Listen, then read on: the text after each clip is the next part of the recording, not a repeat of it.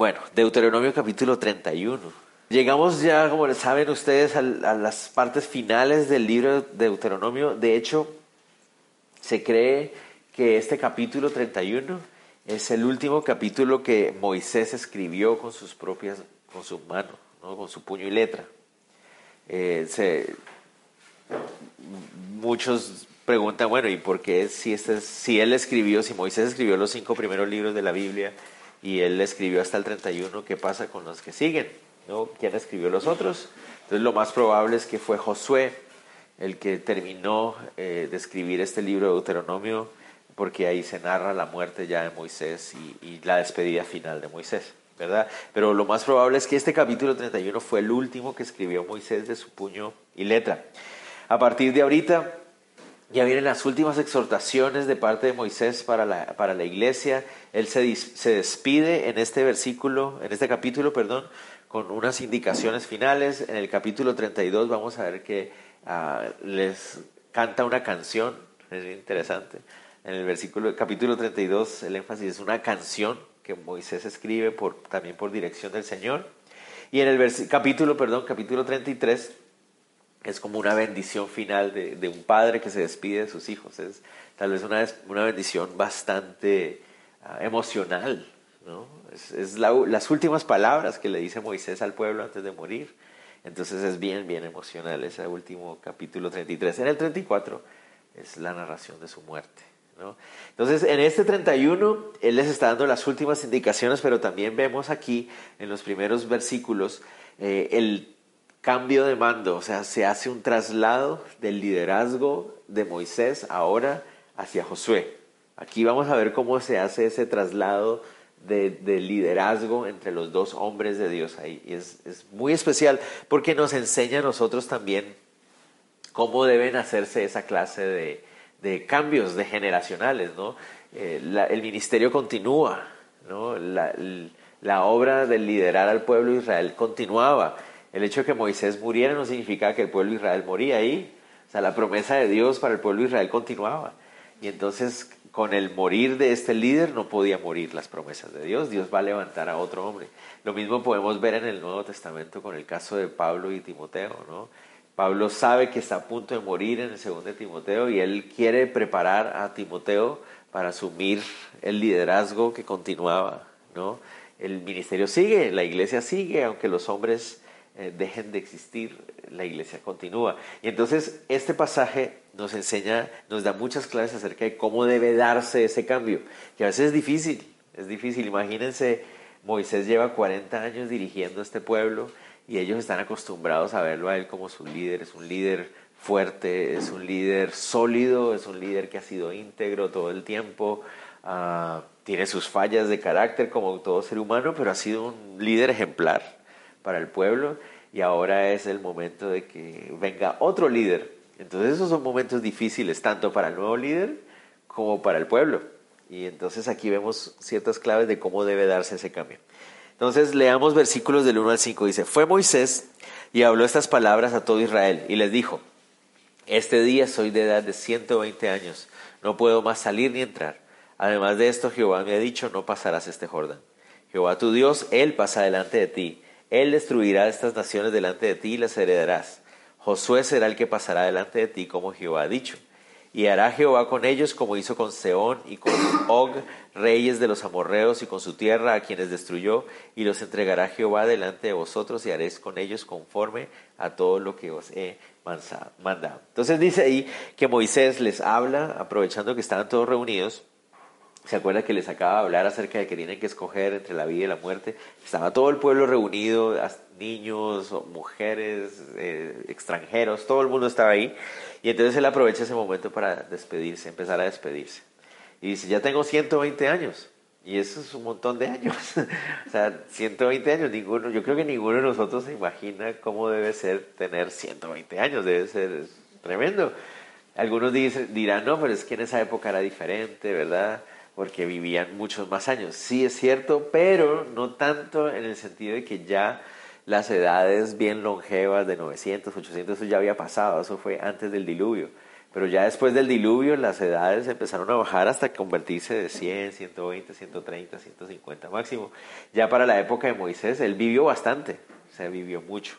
Y entonces él les dice ahí, ah, ah bueno, antes de que vayamos a ver lo que les dijo, eh, para los hebreos 40 años era equivalente a una generación. Entonces eso significa que durante tres generaciones él había sido testigo de lo que Dios había visto. Esteban, en el libro de los Hechos, capítulo 7, él nos dice, ahí es donde vemos que 40 años pasó Moisés siendo criado en la casa del faraón, otros 40 años en el desierto de Parán cuidando ovejas y otros 40 años guiando al pueblo de Israel. O sea, Esteban en el Nuevo Testamento es el que nos dice ese orden. En los primeros 40 años, él desarrolló su ego, su orgullo humano, fue criado en la casa del faraón, sabiendo que era hebreo, y entonces en esa lucha por la injusticia contra los hebreos termina matando a un egipcio y huye. En los 40 años que pasa en el desierto se le destruye todo su ego, se quebranta, termina siendo un pastor de ovejas, que para los egipcios ser pastor de oveja era lo más bajo que uno podía ser.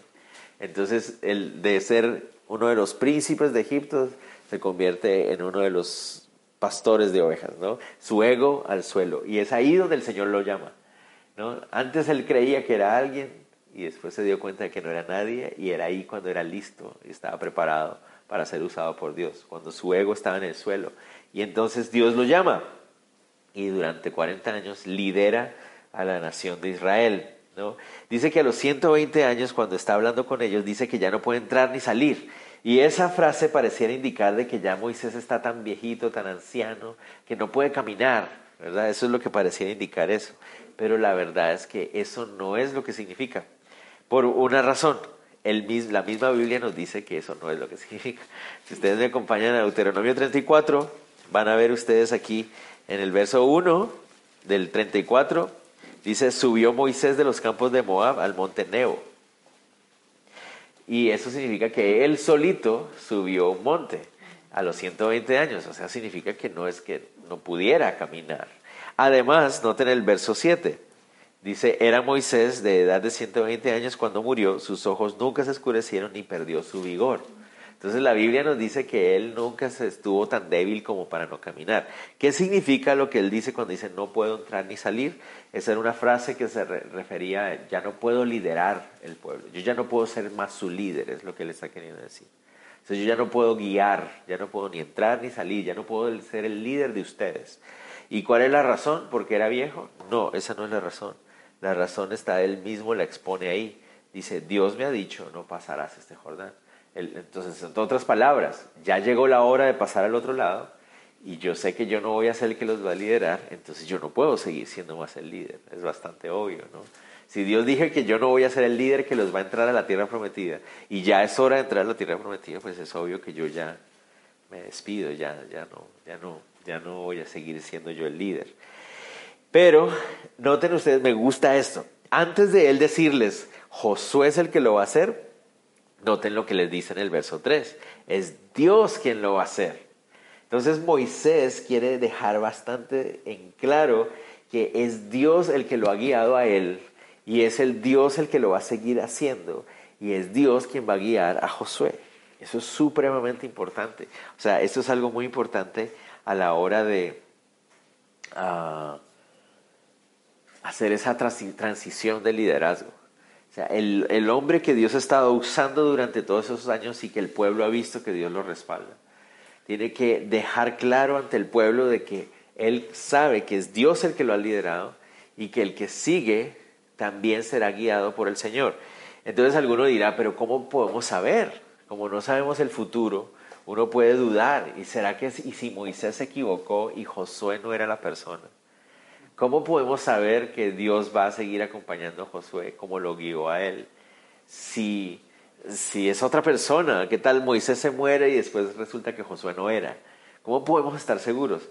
Entonces Moisés, miren lo que dice en el verso 4. Dice, hará Jehová con ellos como hizo con Seón y con Og, rey de los amorreos, y con su tierra, a quienes destruyó. ¿A qué se refiere a eso? En estas batallas de Seón y de Og, rey de los amorreos, ¿quién estaba liderando el ejército? Era Josué. Josué estuvo liderando el ejército durante esas batallas. Entonces ellos ya habían visto cómo Dios respaldaba a Josué. Y entonces aquí hay una clave, digamos, para aquellos eh, que estemos en ministerios, en responsabilidades, y, es necesario hacer una transición de un liderazgo de una persona a la otra. Antes de que se dé ese cambio, es necesario que el líder que ha venido haciéndolo le permita al pueblo ver que Dios está respaldando a la persona que va a quedar.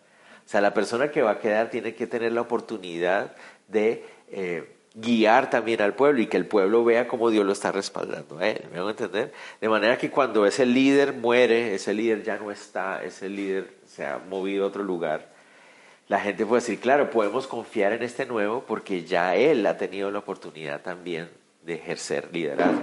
Entonces, esto es algo muy, muy importante que Moisés y Josué nos dejan en claro.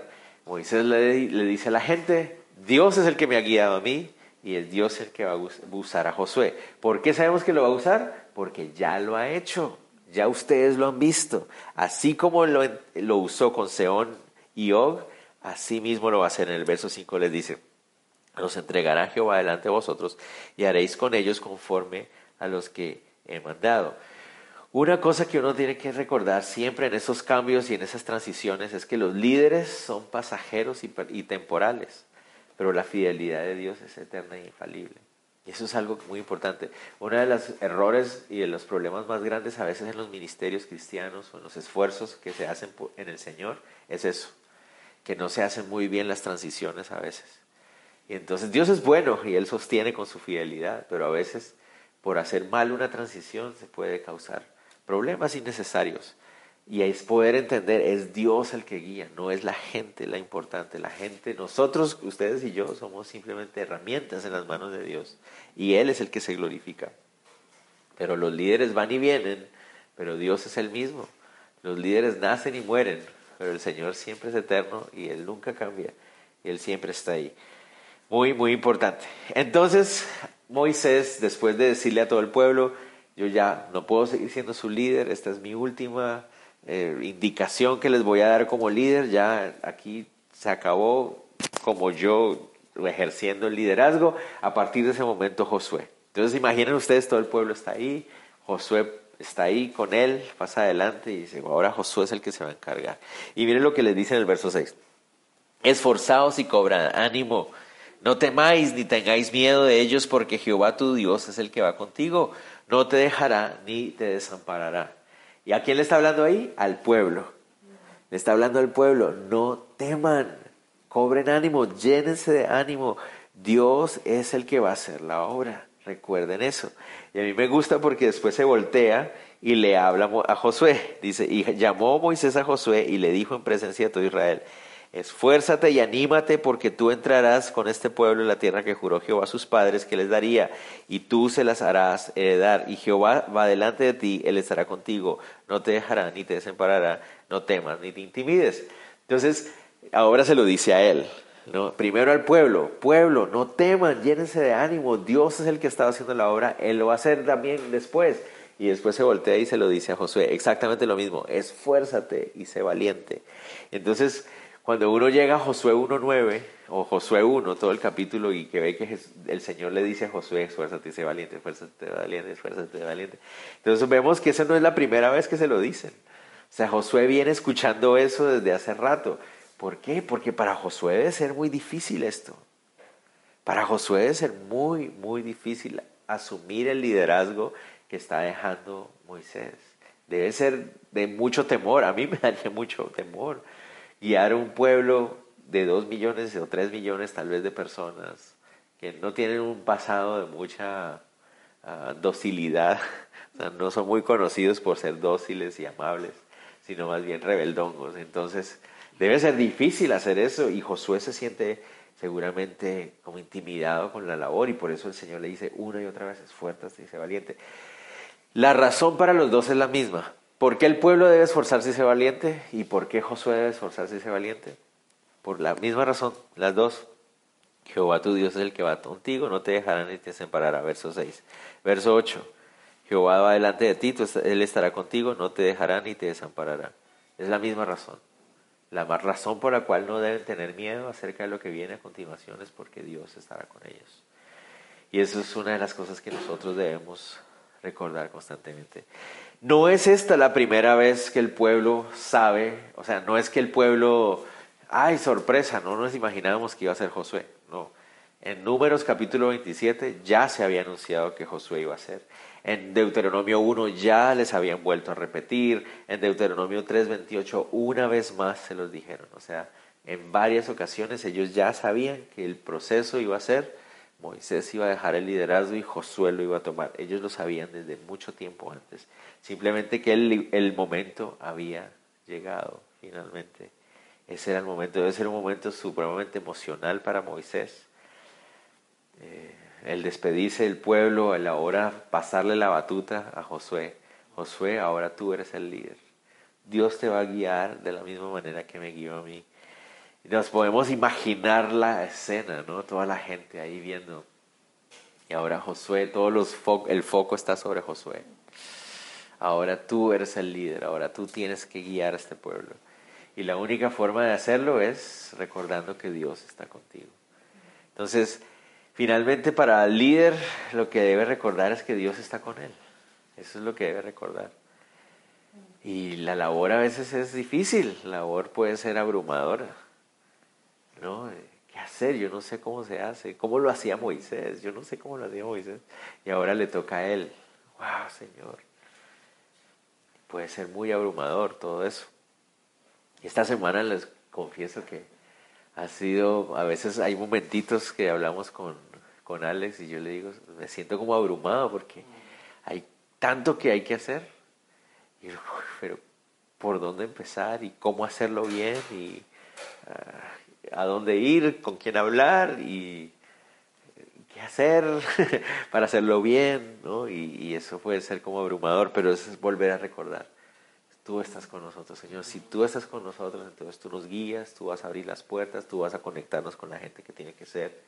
Ayúdanos a ser valientes para dar ese paso de fe, no vivir en temor, no vivir en temor, siempre confiar en que Él está en control él está con nosotros, Él está con nosotros. Y eso es lo que Josué tenía que recordar una y otra vez, una y otra vez.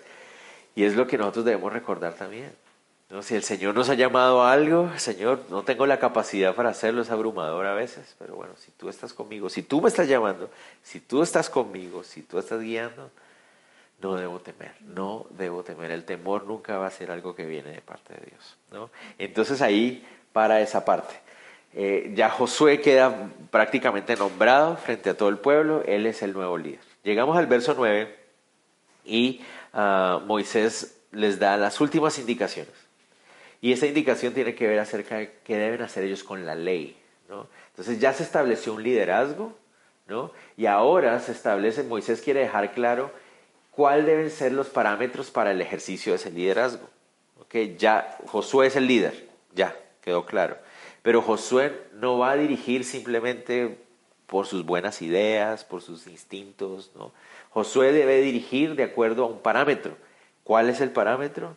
Eso es lo que vamos a ver aquí. Y el pueblo debe saberlo, porque el parámetro de él es el parámetro de todo el pueblo. ¿Cuál es? La ley. Verso 9 dice, y escribió Moisés esta ley, y la dio a los sacerdotes hijos de Leví que llevaban el arca del pacto de Jehová y a todos los ancianos de Israel.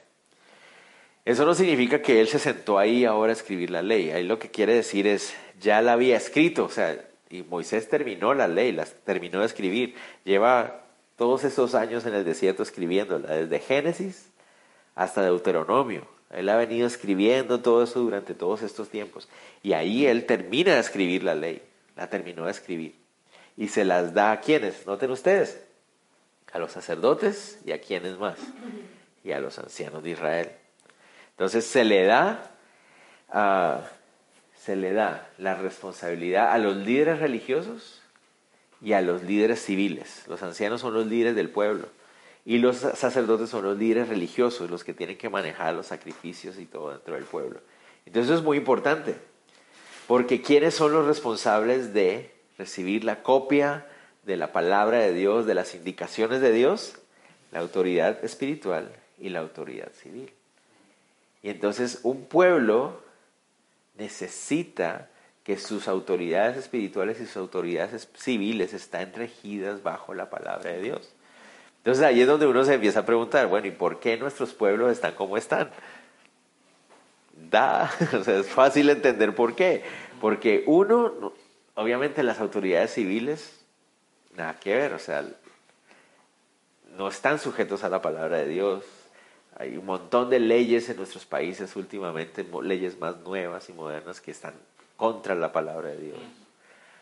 Entonces, pues uno no se puede sorprender cuando el pueblo, los pueblos empiezan a irles cada vez de mal en peor. Yo no estoy diciendo que esto se haya sido un castigo de Dios por eso, pero lo que sí estoy diciendo es que nuestras sociedades empiezan a destruir moralmente cada vez más y más y más y más y más por esto, porque los líderes civiles no están sujetos a la palabra de Dios. Y bueno, vamos a ver entonces los líderes espirituales. Y tampoco es que haya mucho que, que rescatar. Ahí habrán algunos que otros líderes espirituales por ahí que sí todavía son fieles a la palabra de Dios, pero si hablamos de la iglesia tradicional de, de nuestros países, pues nada, hace, hace, cientos de años que dejaron tirada la palabra de Dios. Y, y, si, y si vamos a hablar de la iglesia cristiana protestante, pues tampoco es que haya mucho, mucho de donde rescatar. Hay algo por ahí, gloria a Dios, todavía el Señor se glorifica en medio de su iglesia y su iglesia está viva y vibrante y todo, pero no es la gran mayoría de iglesias los que hacen eso. Entonces uno se empieza a dar cuenta que hay una razón por la cual nuestros pueblos están como están, porque estamos alejados de la palabra de Dios. ¿no? A ellos se les da la responsabilidad. ¿Y qué se les dice? Versos 10 al 11 dice, y les mandó Moisés diciendo, al fin de cada siete años, en el año de la remisión, en la fiesta de los tabernáculos, cuando viniera todo Israel a presentarse delante de Jehová tu Dios en el lugar que le escogiere, leeres esta ley delante de todo Israel al oído de ellos. Entonces, ¿qué debían hacer? Cada siete años, cuando eran el año de la remisión, ¿qué es el año de la remisión? ¿Recuerdan ustedes que los hebreos cada siete años las deudas eran perdonadas y los esclavos quedaban libres, los siervos eran libres, trabajaban por siete años, al, al, séptimo año quedaban libres. Entonces, en el año de la remisión, cada siete años, entonces tenían que reunirse para leer la ley, todos juntos. En la fiesta de tabernáculos era obligatorio para todo hombre mayor de 20 años ir. Pero aquí noten ustedes que cada siete años tenía que ir todo el pueblo, no solamente los hombres mayores de 20 años. Perdón, ¿para qué? para que se leyera la ley una vez más. ¿Cuál es la idea de eso? Pues es bastante clara, ¿verdad? Que todas las generaciones que vienen puedan seguir conociendo cuál es el pacto. Es que la ley es el contrato. La palabra pacto ahí se refiere a un contrato. Entonces hay un contrato entre Dios y el pueblo y Dios quiere que cada siete años el pueblo vuelva a recordar cuál es el compromiso que tienen con Dios y cuál es el compromiso que Dios tiene con ellos. Él quiere que lo recuerden. Verso 2 y 13. Harás congregar al pueblo, varones y mujeres y niños y tus extranjeros que estuvieran en tus ciudades para que oigan y aprendan y teman a Jehová vuestro Dios y cuiden de cumplir todas las palabras de esta ley. Y los hijos de ellos que no supieron oigan y aprendan a temer de Jehová, a Jehová, perdón, vuestro Dios todos los días que vivierais sobre la tierra, a donde vais pasando el Jordán para tomar posesión de ella. Entonces, como les decía, la razón muy clara que el pueblo generación tras generación tras generación pudiera conocer el pacto, el contrato que tenían ellos con Dios y que Dios tenía con ellos. Ese era el deseo que, que tiene ahí eh, el corazón de Dios a través de, de Moisés. ¿Será que el pueblo cumplió con esto? Esa es la gran pregunta. ¿Se acuerdan que les decía que cuando vemos nuestros países uno dice, ah, pues claro, ya entiendo por qué estamos como estamos, pues porque estamos alejados de la, de la sabiduría de Dios. Pero Israel en su historia, no sabemos, no sabemos si el pueblo de Dios realmente cumplió con esto cada siete años. No lo podemos decir si sí o no. Pero lo que sí podemos decir es que solo aparecen cuatro registros del pueblo leyendo la ley en todos juntos. Solo hay cuatro. Si esos fueron los únicos cuatro, no sabemos. Pero esos son los únicos cuatro que están registrados. Y pareciera ser que fueron los únicos. Pareciera ser. No lo sé. La primera vez, cuando Israel entra a la tierra prometida y toman control de la tierra prometida. ¿Quién estaba al mando? Josué. Josué capítulo 8, cuando llegan y toman posesión de la tierra prometida, se lee la ley en público. Esa es la primera vez. A partir de ese momento deberían contarse siete años. ¿Se leyó a los siete años? Ve. No sabemos, no, tenemos idea si se leyó. Pero siguiente, el siguiente registro de que la ley se leyó en público está en segundo de Crónicas 17.7. 500 años después de haber entrado a la tierra prometida. 500 años después, bajo el reinado de Josafat, en segundo de Crónicas 17.7. Tremendo, ¿no? Si entre esos, en esos 500 años hicieron eso cada siete años, no sabemos, porque no hay ni un solo registro. Lo más probable es que no. ¿Por qué? Porque cuando llegamos a la época de Josafat, el pueblo está en un abandono espiritual impresionante. Entonces eso muestra que no. La tercera vez que la ley se lee en público en el Antiguo Testamento es 250 años después de esa que acabo de decir de Josafat. ¿Te imaginas? En el reinado de Josías. El reinado de Josías es uno de los reinados más interesantes de, leer porque Josías empieza siendo rey niño de 8 años. Y, y en el reinado de Josías, y el texto dice lo siguiente, que cuando Josías quedó de rey, siendo un niño, ¿no? Mandó limpiar el templo porque el templo estaba abandonado. Y encontraron unos rollos. Y la Biblia dice que llegaron y le dijeron, oye Josías, encontramos unos rollos y no sabemos qué son. No sabían qué era. No tenían ni idea qué era. Cuando Josías se da cuenta de qué es, dice que se rasgó las, las vestiduras. Dijo, no puede ser, con razón estamos como estamos. ¿Y qué hizo? Mandó a llamar a todo el pueblo para leer la ley otra vez. Y Dios bendijo al reinado de Josías uno de los pocos reinados en el reino de Judá que realmente honró al Señor. Después de eso,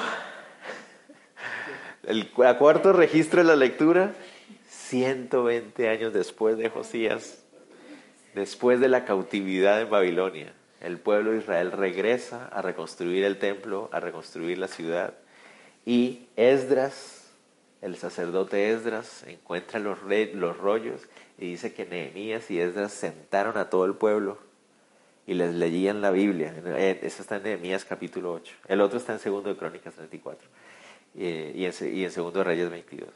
Nehemías 8 dice que Esdras y Nehemías sentaron a todo el pueblo y les empezaron a enseñar la Biblia y le daban el significado para que la gente lo pudiera entender. ¿Por qué? Porque ellos están regresando de una cautividad. Ahora el idioma era un poco diferente. La ley había sido escrita en hebreo, ahora ellos están hablando arameo. Entonces era necesario darle entendimiento, les tocó interpretar las escrituras para que ellos pudieran entenderlo.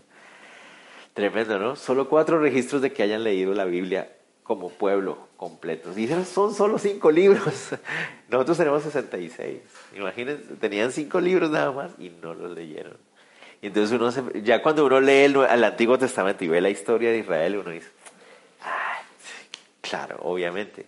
Se alejaron de la ley, se alejaron de la palabra de Dios y mire cómo terminaron. Adivinen qué nos pasa a nosotros si hacemos lo mismo. Exactamente igual. Si nosotros nos olvidamos de la palabra de Dios, empezamos a tomar decisiones cada vez más ridículas. Se nos olvida lo que ya Dios nos dijo, se nos olvidan sus promesas, se nos olvidan sus, mandamientos, se nos olvida cómo fue que Él derramó su gracia, se nos olvida y empezamos a, hacer barbaridades. Entonces hay que tener mucho, mucho cuidado. Tanto autoridades civiles como religiosas fallaron durante años. Y entonces cuando las autoridades fallan en guiar al pueblo a través de las escrituras, el pueblo falla. Es muy, muy sencillo. Ay, ay, ay. Pero bueno, Moisés da la última indicación. Guarde la ley a la par del arca. Sigamos. Esta parte me parece tremenda. Recuerden que ahora ya el foco va a empezar a cambiar, ya, ya Moisés ya no es el líder ¿no? de Israel. Estas son sus últimas obras ya como líder. Ahora el enfoque va a estar sobre Josué y a partir de ahorita Josué es el que va a empezar a tomar el protagonismo. ¿no? El libro que sigue se llama como Josué. Entonces a partir de ahorita ya el enfoque va a ponerse sobre él. Miren lo que le viene a Josué aquí. Esto me, llama mucho la atención poniéndome en el lugar de él, poniéndome en el lugar de un hombre que ha visto a un líder como Moisés y ahora le toca a él la responsabilidad. Miren lo que dice, verso 14. Y Jehová dijo a Moisés, he aquí se ha acercado el día de tu muerte. Llama a Josué y esperad en el tabernáculo de reunión para que yo le dé el cargo. Fueron pues Moisés y Josué y esperaron en el tabernáculo de reunión. Entonces el Señor habla al corazón de Moisés. Le dice, Moisés, ya vas a morir. Yo, yo me pongo a pensar en eso. ¿Qué pasa si el Señor me dice eso a mí? Ah, eso debe ser tremendo. Dios te dice, te vas a morir ya. Ah, eso debe ser tremendo, ¿no? Yo, Moisés ya está listo, obviamente, por su edad, por todo lo que ha pasado. Él, sabe que ya se estaba acercando ese momento y ahora Dios le dice, ya, ahora, ya es tiempo. Y entonces, ¿no? Y entonces le dice, bueno, llamemos a Josué y vamos a reunirnos juntos dentro del tabernáculo. Eso es muy interesante, porque Moisés tenía unas conversaciones muy interesantes con Dios en el tabernáculo varias veces, no, pero Señor, mira tu pueblo, no es tu pueblo, es el mío, no sé qué, y, las conversaciones que tenían Dios y Moisés, súper lindo. La Biblia dice que eran amigos, ¿no? O sea, bueno, de Abraham también, pero la cosa es, las conversaciones que Dios y Moisés tenían en ese tabernáculo eran muy especiales. Ahora, ¿te imaginas cómo se sintió Josué cuando Moisés le dice, Josué, ven, vamos al tabernáculo? ¿Yo?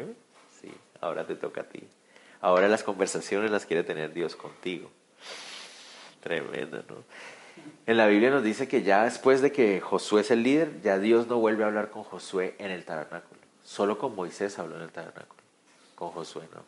A Josué le hablaba en otras formas y aparte y en otras maneras. Pero esta es la primera y la única vez en que Josué entra al tabernáculo también con Moisés.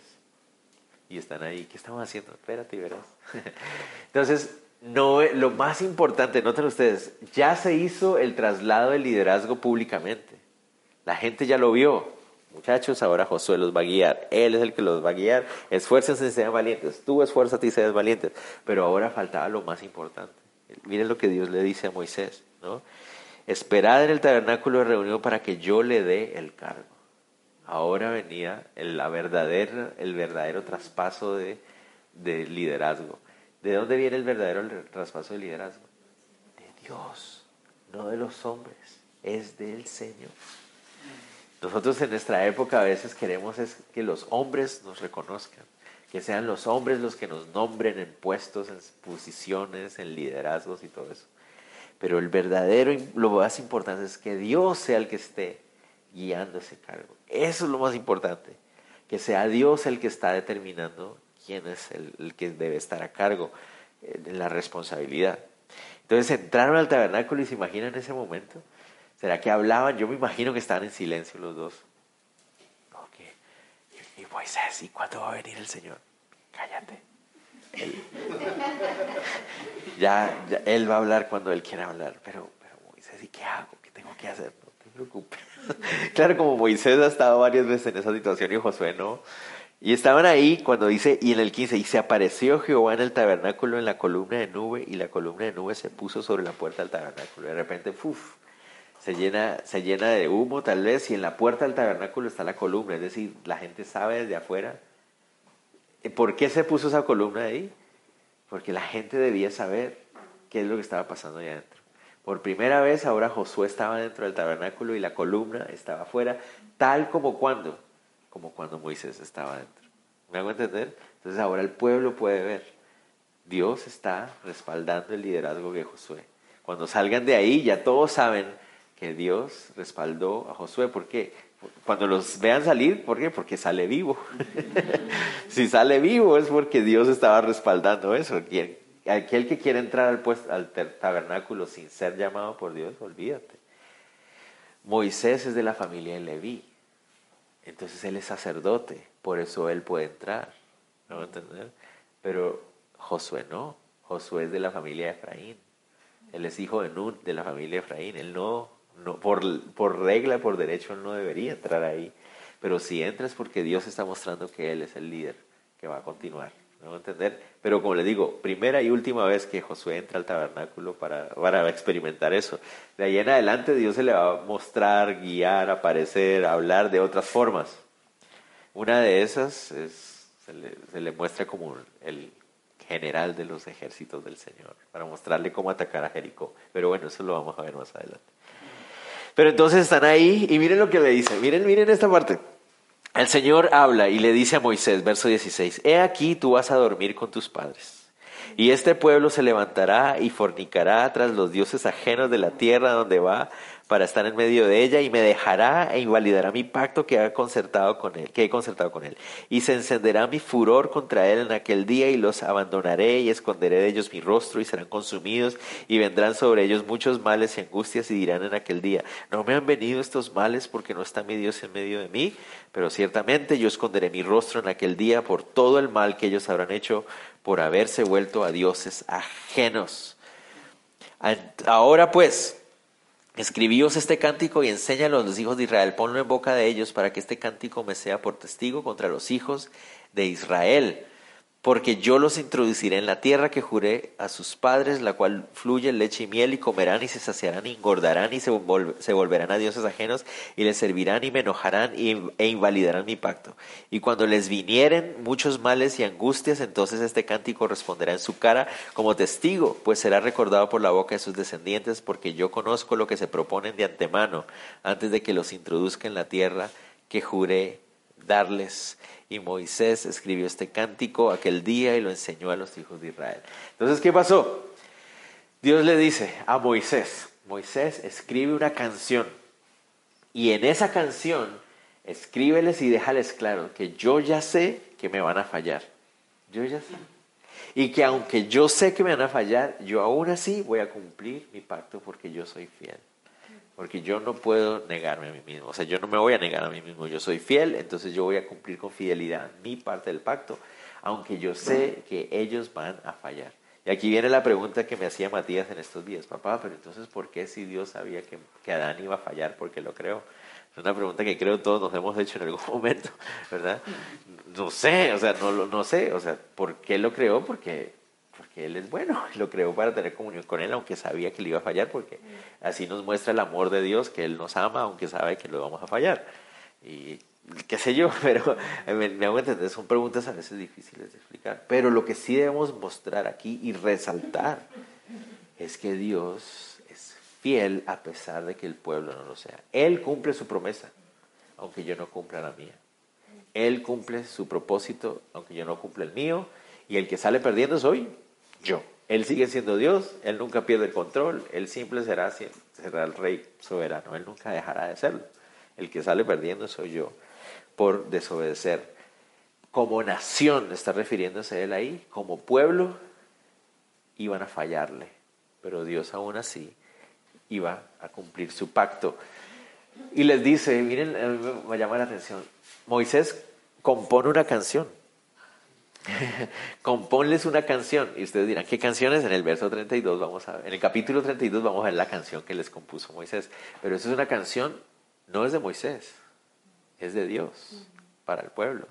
Es una canción que Dios compone para el pueblo. Tremendo, ¿no?